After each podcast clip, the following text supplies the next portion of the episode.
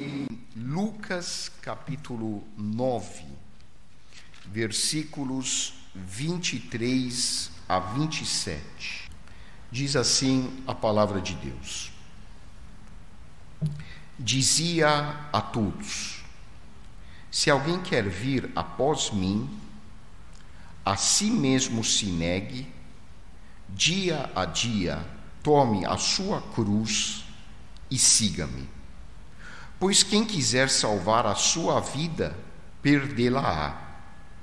Quem perder a vida por minha causa, esse a salvará. Que aproveita o homem ganhar o mundo inteiro, se vier a perder-se ou a causar dano a si mesmo? Porque qualquer que de mim e das minhas palavras se envergonhar, dele se envergonhará o filho do homem, quando vier na sua glória e na do Pai e dos santos anjos. Verdadeiramente vos digo: alguns há dos que aqui se encontram que de maneira nenhuma passarão pela morte, até que vejam o reino de Deus. Oremos. Santo Deus, nosso Pai, que o teu Santo Espírito esteja nos iluminando para compreendermos o significado desta passagem que nós acabamos de ler. Nós te pedimos agradecidos em nome de Jesus Cristo, nosso Senhor e Salvador. Amém. Há alguns meses, o Museu de Arte Sacra de Mato Grosso organizou uma exposição curiosa. O nome da exposição era Qual é a sua cruz? Qual é a sua cruz? Em que se exibiu uma coleção de 79 cruzes elaboradas por 56 artistas do centro-oeste brasileiro. O projeto foi criado pelo artista Gervani de Paula, sob o título Sofram comigo, vamos dividir essa cruz. Para os interessados, a exposição desse museu está na internet. Havia cruzes com vários elementos do vestuário, do cotidiano, da cultura da população, em que os artistas procuraram retratar o sofrimento seu pessoalmente ou da comunidade a qual pertence. Então, eh, eles conseguiram, de uma maneira eh, artística, eh, demonstrar como cada um sofre dentro da sua realidade. A cruz simboliza, especialmente na cultura judaico-cristã, o sofrimento. Até na nossa maneira de falar uns com os outros, a gente fala: nossa, minha cruz está muito pesada. A cruz era um instrumento de tortura e levava as pessoas, os condenados, por exemplo, na época do Império Romano, levava esses condenados a morrerem lentamente. Era uma morte cruel. E a cruz, então, ao longo dos séculos, passou a designar especialmente aquele sofrimento que mais custa para nós, aquele sofrimento que mexe com o nosso interior, que mobiliza toda a nossa personalidade, aquele sofrimento às vezes que nos leva à exaustão. Qual é a sua cruz? Hoje, se você tivesse que descrever aquilo que mais lhe incomoda, que mais o incomoda, o que você descreveria? Do que você mais gostaria de se libertar hoje? Qual é o aspecto da vida que mais lhe causa medo? Aquilo que mais mexe com a tua personalidade? Qual é aquele aspecto, aquela dimensão do seu cotidiano de que você mais gostaria de se ver livre? Para algumas pessoas, talvez a cruz seja uma situação de desemprego. Para outras pessoas, talvez a cruz seja uma situação familiar difícil, um filho dependente químico, ou um pai, uma mãe em estado grave de saúde. Talvez a cruz seja algum conflito que você esteja vivendo e que você já consultou é, profissionais e você não consegue um alívio para esse sofrimento espiritual ou psicológico que tanto te atormentam. Jesus identificou a cruz com o discipulado. Os ouvintes de Jesus sabiam muito bem o que era o sofrimento, porque os discípulos do Mestre e a população a quem ele se dirigia eram constituídos, na sua grande maioria, por pessoas miseráveis. Pessoas muito, muito pobres, que às vezes não tinham nem onde dormir, não tinham nem o que comer. Os primeiros discípulos de Jesus eram pessoas altamente vulneráveis do ponto de vista social. Então, a linguagem que Jesus usou e usava com eles era uma linguagem que para eles era muito familiar, fazia parte da sua rotina de vida. E o Mestre nos ensina que o discipulado cristão é aquele cuja prioridade absoluta são os valores do reino de Deus. Jesus mostra aos seus discípulos, usando a imagem simbólica da cruz, o que é ser um discípulo autêntico. E como você e eu podemos ser discípulos autênticos de Cristo? Por meio desse texto, Jesus nos ensina as atitudes que se esperam de um verdadeiro cristão. Então vamos lá, vamos ver quais são as atitudes que Deus espera de nós. A primeira, abandonar os nossos interesses egoístas. É a primeira parte do versículo 23. Se alguém quer vir após mim, qual é a primeira condição que Jesus coloca? A si mesmo se negue.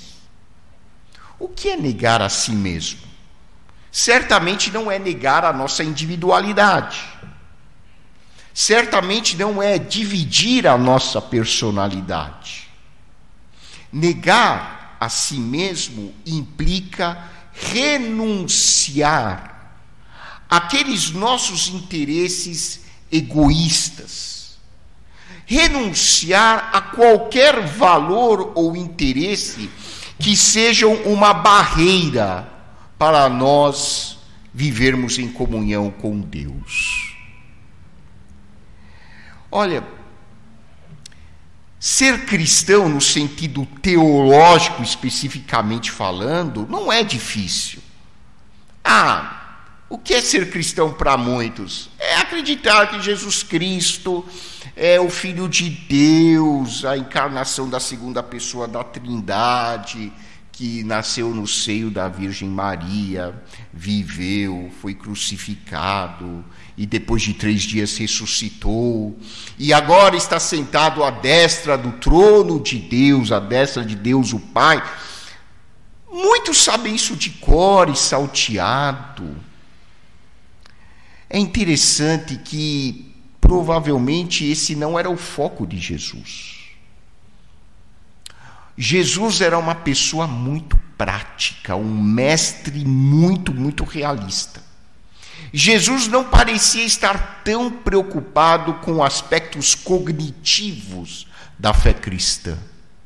O que mais levava Jesus a se aproximar dos seus discípulos eram os aspectos práticos.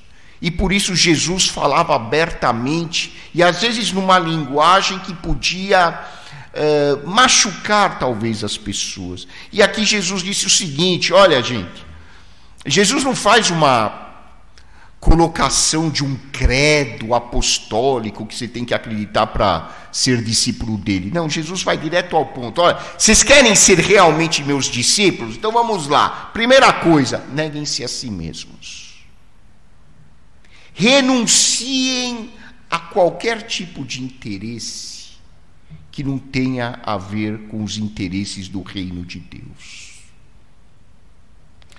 Quais são aqueles nossos interesses aos quais nós devemos renunciar para sermos verdadeiros discípulos? Só você pode responder essa pergunta. Só você pode olhar para dentro de si e nomear aqueles desejos, aqueles interesses que impedem você de viver mais intimamente com o Senhor Jesus. Jesus não está dizendo que nós não podemos ter interesses na vida. Claro que podemos. Olha, não tem problema nenhum você querer trocar de carro. Você pode trocar de carro. Você pode passar por uma concessionária e achar determinados carros muito bonitos e dizer: puxa, eu quero muito comprar esse carro aqui. Eu vou me empenhar e vou trabalhar para comprar esse carro, sem problemas. Olha, não tem, não tem problema você querer, de vez em quando, viajar no final de semana. É, não precisa nem me avisar, não Pode viajar tranquilamente, leva a sua família, vai se divertir, não tem problema. Eh, a viagem, o turismo, são excelentes coisas a serem feitas para a nossa saúde mental. Olha, não tem problema você querer ir numa churrascaria, apesar de que o preço está meio proibitivo. Mas para aqueles que podem, você não tem problema, você pode ir para uma churrascaria, comer um rodízio. Tudo isso pode. Desde que é aí que entra a cruz. Desde que esses prazeres, esses interesses não se tornem a sua prioridade de vida. É isso que Jesus está ensinando aqui.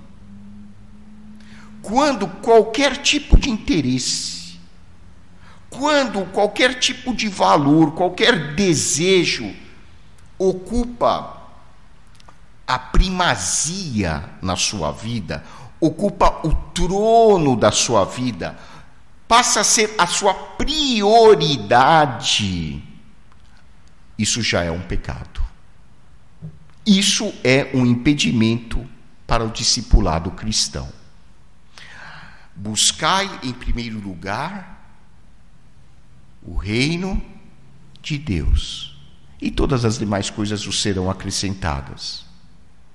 Tem problema alguém querer terminar a sua faculdade, se tornar um grande profissional, fazer mestrado, doutorado, pós-doutorado, pós, pós, pós, pós-doutorado? É muito lindo. A princípio, é uma coisa louvável. Mas se isso é a minha prioridade de vida, eu não consigo ser discípulo de Jesus. Tudo bem, eu posso me aprimorar na minha profissão, eu posso fazer mestrado, doutorado, pós, pós, pós-doutorado, desde que eu faça tudo isso para glorificar a Cristo e ajudar a sociedade.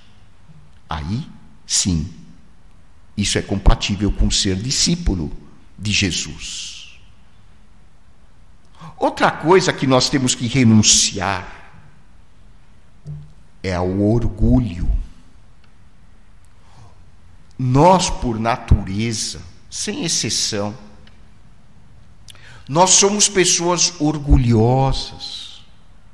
Nós temos aquele amor próprio ao qual nós nos aguerrimos, nós nos aferramos e qualquer ameaça à nossa imagem, nós às vezes explodimos e muitas vezes nos tornamos pessoas agressivas.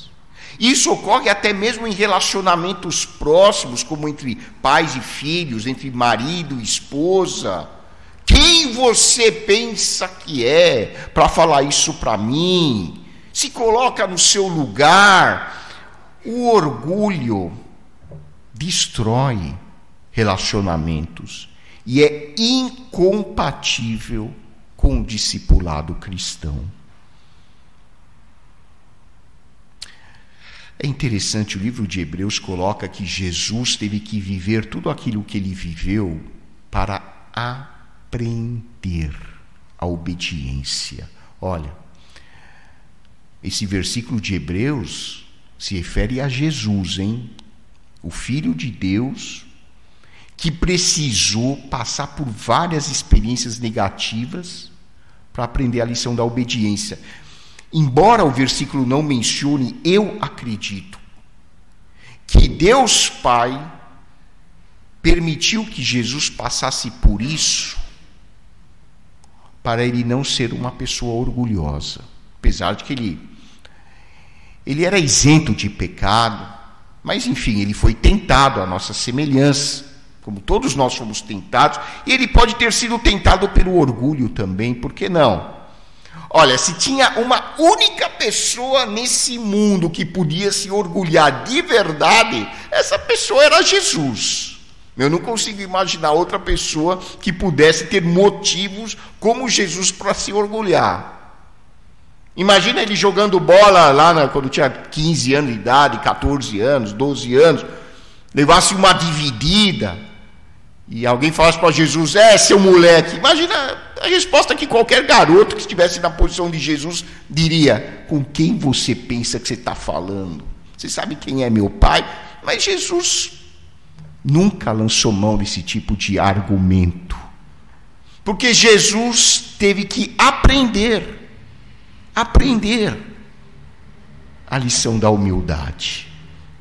Lá em Filipenses existe um texto bíblico, no capítulo 2, que diz que Jesus se esvaziou, se esvaziou de toda a sua glória divina para poder viver conosco. E você e eu, se quisermos ser de verdade discípulos de Jesus, nós precisamos crucificar diariamente a nossa arrogância. Nós precisamos crucificar diariamente a nossa vaidade. Precisamos crucificar diariamente o nosso orgulho. Precisamos crucificar diariamente o nosso amor próprio. Não que o nosso amor próprio não tenha o seu lugar, ele tem, mas num lugar bem, bem, bem secundário. Ele não pode dirigir as nossas atitudes. E quando nós aprendemos a renunciar a todos os desejos e valores que se tornam barreiras à nossa comunhão com Cristo, aí sim nós podemos ser discípulos do Mestre. Prioridade absoluta de vida Jesus. Em primeiro lugar vem Jesus. Em segundo lugar é, vem Jesus também. Aí terceiro lugar, Jesus. Quarto lugar em diante, aí a gente pode pensar no nosso carro, pensar no, no, no rodízio, pensar em alguma atividade de lazer, pensar no nosso aprimoramento profissional. Maravilha, tudo isso é lícito. Mas em primeiro lugar vem o reino de Deus com os seus valores. O resto é resto. O segundo aspecto do discipulado cristão é nós sabermos suportar o sofrimento. Olha aí, dia a dia tome a sua cruz. A cruz é diária. Se tem alguma coisa na vida que é todo dia, é o sofrimento. Não existe um único ser humano que possa ficar 24 horas sem algum tipo de sofrimento. Ah, não, pastor, eu não tenho sofrimento nenhum. Você, na verdade, é um alienado, então. Você tem um sofrimento e nem percebe que está sofrendo. Todos nós sofremos todos os dias. Mas o que significa tome a sua cruz, dia a dia tome a sua cruz, significa que nós precisamos aprender, não só que o sofrimento existe, mas nós precisamos aprender a lidar com o sofrimento. Nós precisamos aprender a carregar a nossa cruz, a suportar o sofrimento. Ah, então eu preciso ser uma pessoa forte. Não, não é isso que Jesus está dizendo. O sofrimento é sempre superior às nossas forças. Em geral, o sofrimento vai ser sempre superior à nossa capacidade humana de aguentar. Para suportar o sofrimento, eu preciso reconhecer que eu não tenho forças suficientes e pedir que Deus me ajude. O sofrimento só pode ser suportado quando nós contamos com o poder de Deus nas nossas vidas. Nós só conseguimos carregar a cruz se Jesus estiver carregando essa cruz conosco. Se nós não convidarmos Jesus para carregar a cruz conosco, a cruz tem um peso tão grande que a gente cai no chão e não levanta mais. E esse é o convite que Jesus faz a toda a humanidade. Vocês que estão cansados e sobrecarregados, venham até mim, eu vou aliviar o sofrimento de vocês. Lá, Mateus capítulo 11, versículos 28 em diante. A sua cruz está muito pesada. Olha, primeira coisa, ela é pesada mesmo, viu? É pesada. Mas não carregue a cruz sozinho. Você e eu não temos força humana suficiente para aguentar o peso da cruz. Cristo necessariamente precisa estar conosco. E a maior parte do peso é Ele que vai carregar. Ele deixa um pouquinho para a gente carregar, para a gente não ser forgado. Pior coisa é gente forgada. É aquela pessoa que acha que ter fé é ser passivo. Jesus, ó, os boletos estão aqui, tá? Ó, Jesus, os boletos estão aqui, estão na geladeira. O Senhor é todo poderoso. O Senhor paga para mim. Não, ele não vai pagar os boletos. Quem vai pagar os boletos somos nós. Mas ele vai dar para nós as condições para nós trabalharmos, ou se estivermos desempregados, vai nos dar a sabedoria para nós podermos resolver o problema. O que ele nunca vai fazer é deixar a gente abandonado. Isso você pode ter certeza. Jesus nunca deixa um discípulo seu abandonado. Ele estará sempre conosco. E Ele vai nos ajudar de alguma maneira. Ou abençoando o nosso trabalho, ou, ou não, né? E ou dando sabedoria, dando condições para nós ou para alguma pessoa do nosso entorno darem a ajuda que nós tanto precisamos. E finalmente, Jesus disse: siga-me. Mas ele só coloca o siga-me depois que a gente negou, aprendeu a negar a si mesmo e tomar a cruz. Aí vem o siga-me. Ou seja, ser discípulo de Cristo exige algumas atitudes pregressas. Uma vez que você aprendeu a renunciar aos seus próprios interesses, abandonar a prática do pecado, abandonar o orgulho, a vaidade, o egocentrismo, a arrogância. Uma vez que você aprendeu a suportar o sofrimento, ser humilde e reconhecer que Cristo precisa estar com você, aí sim você pode ser um discípulo. Siga-me. Seguir Jesus, gente, é, é complicado falar isso nesse momento da história que nós estamos vivendo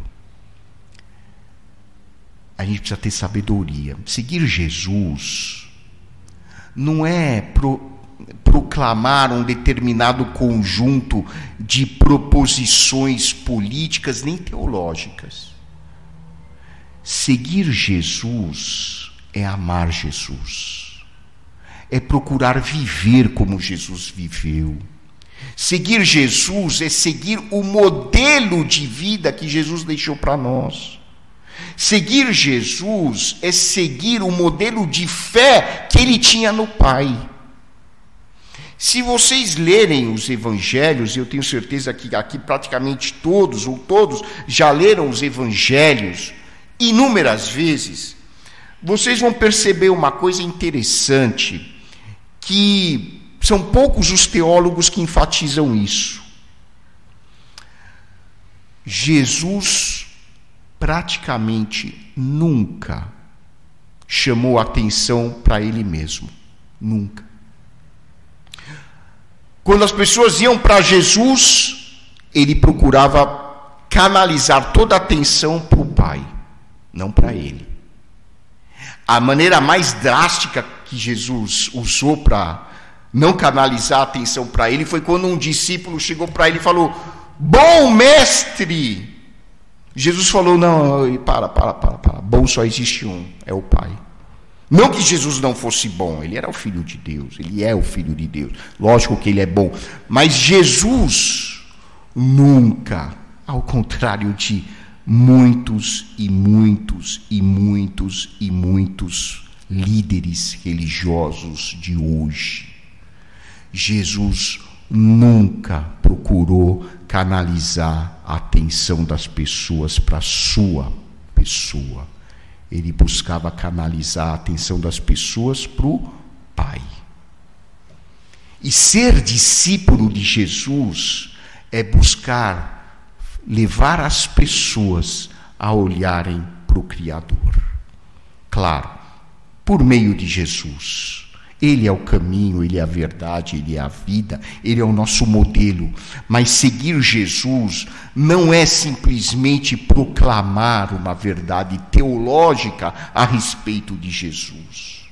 Seguir Jesus é seguir um estilo de vida pautado nos valores que Jesus defendeu: amor, humildade, compaixão solidariedade e fraternidade. Que você e eu possamos ser verdadeiros discípulos de Jesus. Que você e eu consigamos renunciar aos interesses mesquinhos da vida. Que você e eu possamos, com a ajuda de Cristo, lidar com a nossa cruz, com o nosso sofrimento, e que você e eu possamos de verdade seguir um modelo de vida ensinado por Jesus. Um modelo em que o amor e a compaixão sejam os ingredientes principais. Que Deus nos abençoe.